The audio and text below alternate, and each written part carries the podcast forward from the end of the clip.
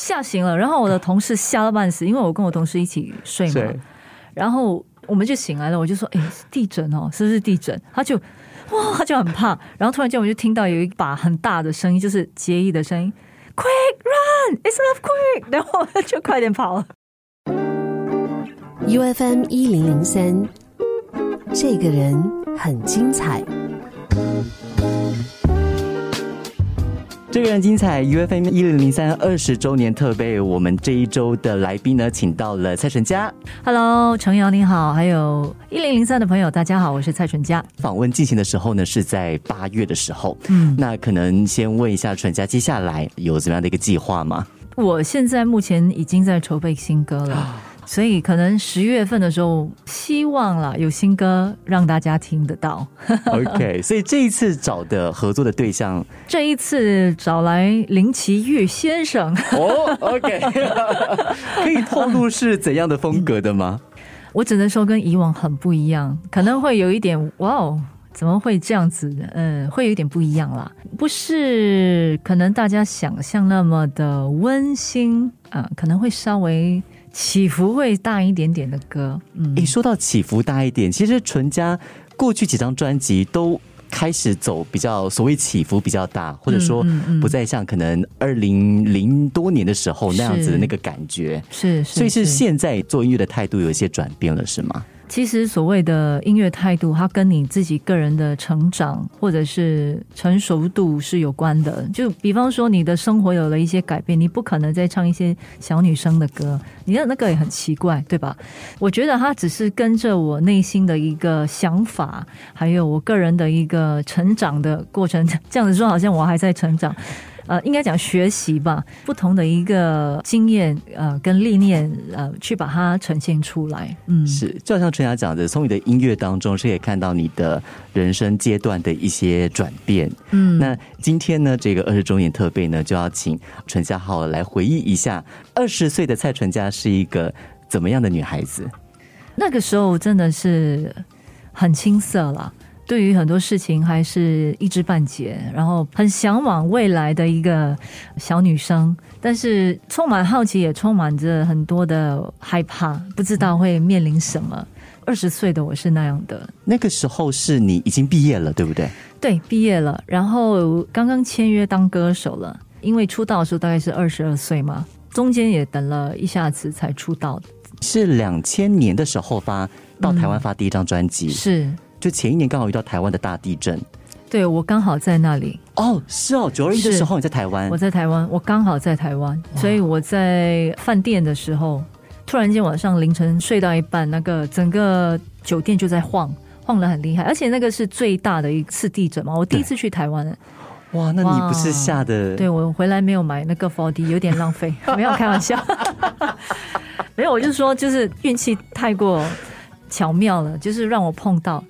当时其实我跟杰伊是同公司嘛，呃，那个时候他也在发片，公司就安排我们住同一个那个饭店。我跟他还有多一个同事，我们三个就展开了逃生的一个过程，那个是有惊无险了，是挺恐怖的，吓醒了。然后我的同事吓到半死，因为我跟我同事一起睡嘛，然后我们就醒来了，我就说：“哎、地震哦，是不是地震？”他就哇，他就很怕。然后突然间我就听到有一把很大的声音，就是结义的声音，“Quick run, it's not quick！” 然后我们就快点跑了，我们就快点跑出来。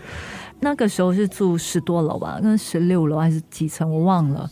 然后我们就不敢搭电梯，我们就是逃生了，从十六楼就楼梯一直往下走，走到一楼，然后你就看到很多人在楼下，就很担忧。有些人也是衣服都还没有穿好，都跑下来了。然后你会看到那个 hotel 的 lobby，它的那个天花板已经裂了，已经在漏水了。所以那个因为那个建筑是有点旧的，有点老的，挺恐怖的了。所以那个时候你的计划应该也是有很大的转变嘛，因为那个时候唱片公司应该停掉了很多工作，对不对？我那个时候还不是歌手，我那个时候只是去第一次去台湾观摩，哇，那去就学习。我给你遇到这个，对我就说哇，我的运气也真的是有够好的。但是它是一个非常难忘的一个经验啊，所以这个是一九九九年，然后隔年的时候呢，你就发了第一张专辑。嗯但好像二十岁那一年，你是不是也出了《细水长流》这首歌？细水长流好像是九八年呢、就是在我发片前，大概是十九岁的时候吧。哦，十九岁的时候，对，对这个算是你第一首成名的作品吗？那个不叫成名啊，根本没有名啊。那个 那个时候完全没有人知道我是谁，就知道有三个女生一直。播哎，电台一直播哎，现在还在播哦。那个当时，当时，当时海蝶安排我跟蔡李莲跟唐玉璇一起唱的嘛。那那个时候我们有发了一张合集叫《，Reply 所以就安排了我们三个人去唱这首歌。结果那个就变成一个无法抹灭的一个回忆。你是很想抹灭吗？为什么无法抹灭？没有啦，没有开玩笑。我觉得也是一个非常好的一个尝试跟一首歌。嗯是嗯说回你的这个二十岁准备出道，当时你有想说，可能接下来就是唱歌，还是其实你还有很多选择？有考虑过，就也许不要签约，或者说去做别的事情，可能就做验光师了。其实我的人是很一条线的。怎么说？如果我决定只是要唱歌，其实我就不会再考虑回去当验光师了。但因为我的歌唱事业起落还挺多的，所以中间其实为什么会再回去当验光师，是因为那个时候歌唱事业我发了第一张之后，回到新加坡真的没有工作。然后呃遇到一个瓶颈啊，唱片也没有卖的很好，所以公司也没有做什么，也完完全全就把我落在，就是放在一旁，晾在一旁。那我觉得呃不行了，我还是得生存吧，嗯，所以才会回到当验光师。但是我的人就是我说所谓的一条线，就是当我决定要做一件事，我一定要把它做好，嗯，我就会很想再继续把它做好。所以我在做验光师，我也想我要把我的工作做得很好。我当下做什么，我就是那样。所以现在变成是刚好两条路一起走，哦，对啊所以当时其实是一开始就是歌手，歌手，歌手。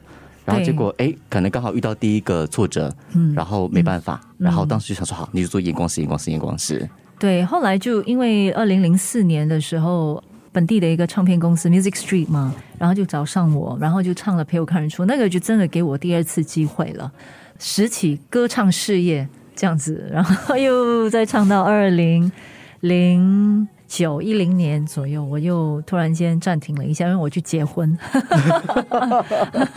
然后过后，二零一二年的时候，你就自己开了工作室是吗？我二零一一年我就创办我自己的眼镜行的生意，嗯，然后二零一二年我又发了自己的 EP，因为新加坡当歌手确实是不简单了，我认为。要做音乐这一方面或者是创意方面的，你必须要有多方面的工作来帮你扶持，扶持着你的生活。很多时候是这样子，其实做生意也很不简单，就两边都很不容易。嗯，对，但是有时候这个路就这么走了，所以你也只能就是咬紧牙根把它努力的做好。是嗯我对于纯家的印象，我第一次看到你那个时候我还没有来新加坡，我还记得那个时候你的宣传服是白色的毛衣，因为刚好是冬天的时候，对不对？哦，对对对对对，白色毛衣，然后那个时候我印象好深刻，你就是跟范玮琪，就常常你们会一起上通告，我不懂，喜欢就是常看你们是两个，然后说哇，这位姐姐唱歌好好听，对 这位姐姐，对了，你还很小，就 唱歌很好听。嗯，谢谢，所以当时在台湾发片的那个经历跟感觉是怎么样的？战战兢兢喽，战战兢兢，是因为人生地不熟嘛，因为第一次人家出国可能是去留学或什么哦，你还有一个同学可以陪伴啊什么，我没有，我第一次出国那么久的一次就是去工作了。在工作的时候，嗯，因为语言方面跟台湾落差太大，新加坡的中文水平跟那个台湾的水平有一点不一样嘛，而且在用词方面又很多不一样，所以要重新学习啊。我经常碰到很多碰钉子了。语言如果不通的话，很多事情你在跟，比方说工作人员沟通，你又是新人，很多时候会被刁，哦会被骂啊，会被讲。但是我觉得也是一种学习的过程，而且没有什么朋友，所以是蛮孤单的一段时间了。你在新加坡的时候，你是签约给海蝶，嗯，然后到台湾的时候是索尼索尼嗯新力帮你帮你发行，所以你跟新力的关系是他是负责发行，还是你在台湾的约是签给他？那个关系是怎么样的？因为以前呢，呃，海蝶还不是唱片公司，算是制作公司。那如果要去台湾发片，那制作公司必须把歌手签约给唱片公司，才能顺利的去发片。呃，所以是这样的一个关系，它不是现在好像哦，你先给一公司，他帮你做所有的事情，那个形式就是制作公司，它可能也是一个所谓的有艺人管理、艺人经纪经纪，嗯然后他们在签约去跟唱片公司去谈，谈到一片合约的时候，就把歌手带过去，唱片公司就会投资在制作方面什么，让制作公司去帮我制作。哦，然后可能艺人管理就是双方面，但是也不清楚的啦。那个时候是这样子的，就是他把你签过来发片了，就这样，他就觉得哦，这个商品还不错，那我们拿来看看有没有机会，然后就把它推出去，类似这样子。对，所以过后一张专辑过后，唱片公司刚好改组，嗯，所以你跟唱片公司的合约是只有一张，还是原本可能有多几张的？其实我不知道哎、因为这些都是当时制作公司跟唱片公司的一个谈判。身为新人，那个时候我们真的是一知半解，什么都不知道，就笨笨的就去唱了，就是傻傻的。哎，哦，好，发生什么事 不知道哦，就努力唱吧。然后哦，啊，没有钱就少花一点，这样子就没有再去管太多呀，没有管太多，那当时有尝试可能帮你敲其他唱片公司的门吗？并没有哎、所以就回来了。对，就回来了。其实唱片公司是很怎么说，很商业化的，就是诶，如果你第一张没有办法做出成绩，其实第二章就是寥寥无几了，几乎是这样子。那个时候，其实我觉得现在也差不多了，对，现在也是一样啦，就是一直都是这样子。音乐毕竟也是商品化啦。对所以当时回来之后会感到很挫败嘛？一定会啊，应该说还很年轻那个时候，所以一定会有挫败感，然后又嗯，又觉得哇，好像生存很难这样子，所以一定会有挫败感，就会觉得哎，这条路该怎么走？然后是因为朋友在旁边就说：“哎呀，就回去当一个验光师吧。”还有家人快点去赚钱，你知道要养活自己，种种的。因为这个新加坡的环境就是这样子嘛，对吗？反正我也觉得说好了，我去回去当一个 part time 验光师也 OK。所以当时是开始的时候是做 part time 验光师，后来慢慢才变成一个全职的，嗯，然后又突然间有一个机会了，才离职这样子。嗯嗯那时候应该也是二十三、二十四岁，也是蛮年轻的。嗯，嗯对不对？我相信很多可能在听节目的听众也是很年轻，然后就遇到一个很大的一个挫败。嗯那纯家有怎么样的一些可能可以跟听众分享的？因为歌唱事业跟一般工作有一点不一样，但是我觉得那个挫败感在很多人方面应该都是很类似，就是感同身受的那一种。我可以明白，反正有遇到挫折，我觉得是很好的，而且越年轻遇到越好。为什么？因为你才知道说，哦，原来东西可能要换个方式做，机会要怎么去找。我觉得这些是很可贵的一个学习过程了。我并不会觉得挫败感。